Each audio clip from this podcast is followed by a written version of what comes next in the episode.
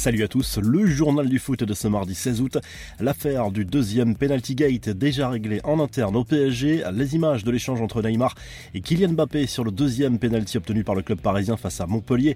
Puis les tweets likés par le Brésilien sur les réseaux sociaux sont venus ternir quelque peu le début de saison canon des Parisiens sur les terrains. Mais comme l'explique RMC Sport, une réunion a été organisée dès dimanche entre les deux stars, Christophe Galtier et Luis Campos. L'occasion visiblement de recadrer le champion du monde et le Brésilien en leur rappelant qu'à aucun moment leur comportement ne devait avoir des répercussions sur les performances du club, mais surtout que tous les accords avec un choix sportif devaient se régler en interne et non sur le terrain.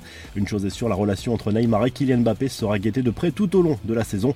Dimitri Payet, lui, doit se contenter d'un rôle de joker pour le moment à l'OM, un statut surprenant pour le meneur de jeu qui a porté son équipe tout au long de la saison dernière. RMC Sport assure qu'Igor Tudor assume ce choix. Le nouvel entraîneur marseillais estime tout simplement que le réunionnais n'est pas assez en forme d'un point de vue physique pour être titulaire en ce début de saison.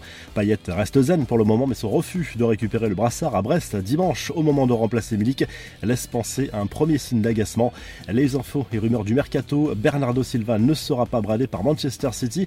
Courtisé par le Barça, le Portugais ne sera pas retenu contre sa volonté, mais ses dirigeants espèrent récupérer un chèque de 100 millions d'euros pour son transfert. Pas question de céder selon les informations de la presse espagnole et anglaise, de quoi freiner les ambitions du club Blaugrana. En Angleterre, Wesley Fofana serait de plus en plus frustré par sa situation à Leicester. Selon Sky Sports, le défenseur français a très mal pris le fait que ses dirigeants veuillent battre un nouveau record mondial pour un défenseur pour un éventuel transfert le concernant. Les Foxes demanderaient encore plus que les 95 millions d'euros du transfert d'Harry Maguire à Manchester United en 2019. Le joueur, lui, serait déterminé à rejoindre Chelsea. Du côté du PSG, Mauro Icardi est toujours poussé vers la sortie. Selon le média turc Photomac, Galatasaray s'intéresse au buteur argentin sous contrat jusqu'en juin 2024. Il y aurait eu plusieurs rencontres entre les dirigeants du club turc et Wanda Nara, la représentante et épouse du joueur. Un prêt serait même à l'étude, mais les champions de France préfèrent un transfert.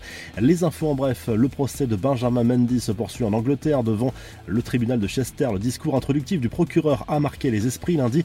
Ce dernier a présenté le champion du monde 2018 comme un prédateur au même titre que son co-accusé dans cette affaire. Le joueur de Manchester City est accusé, on le rappelle, de faits extrêmement graves sur plusieurs jeunes femmes. Le procès doit durer 15 semaines. Des nouvelles du milieu de terrain N'Golo Kanté, le joueur de Chelsea blessé contre Tottenham aux ischio dimanche, devrait être écarté des terrains entre 3 et 4 semaines. Kanté doit passer une IRM ce mardi pour affiner le diagnostic, mais a priori, il devrait bien manquer le prochain rassemblement des Bleus dans le cadre de la Ligue des Nations en septembre.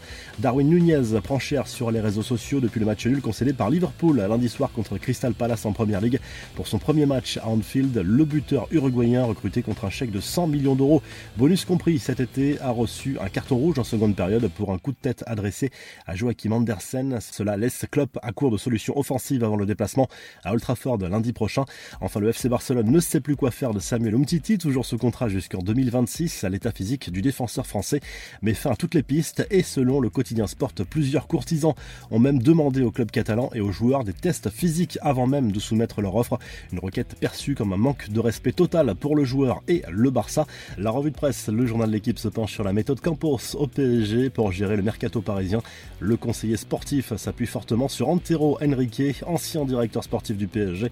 La prochaine recrue parisienne devrait être l'espagnol Fabian Ruiz. En Espagne, le journal Marca revient sur l'entame parfaite de l'Atlético Madrid en Liga, victoire 3-0 des Colchoneros sur la pelouse de Retafe lundi soir, remplaçant au coup d'envoi. Antoine Griezmann a marqué et mis fin à plusieurs mois de disette. L'attaquant français n'avait plus marqué depuis début janvier. Enfin en Italie, la Gazette dello Sport revient sur les débuts réussis de la Juve en Serie A. Un succès 3-0 face à Sassuolo grâce à Di Maria et un doublé de Vlaovic. Naples a fait forte impression également en s'imposant 5 2 sur la pelouse de l'Elas Vérone, dont les supporters se sont de nouveau fait remarquer par des cris racistes à l'encontre de Victor Osimhen. Si le journal du foot vous a plu, n'hésitez pas à liker, à vous abonner pour nous retrouver très vite pour un nouveau journal du foot.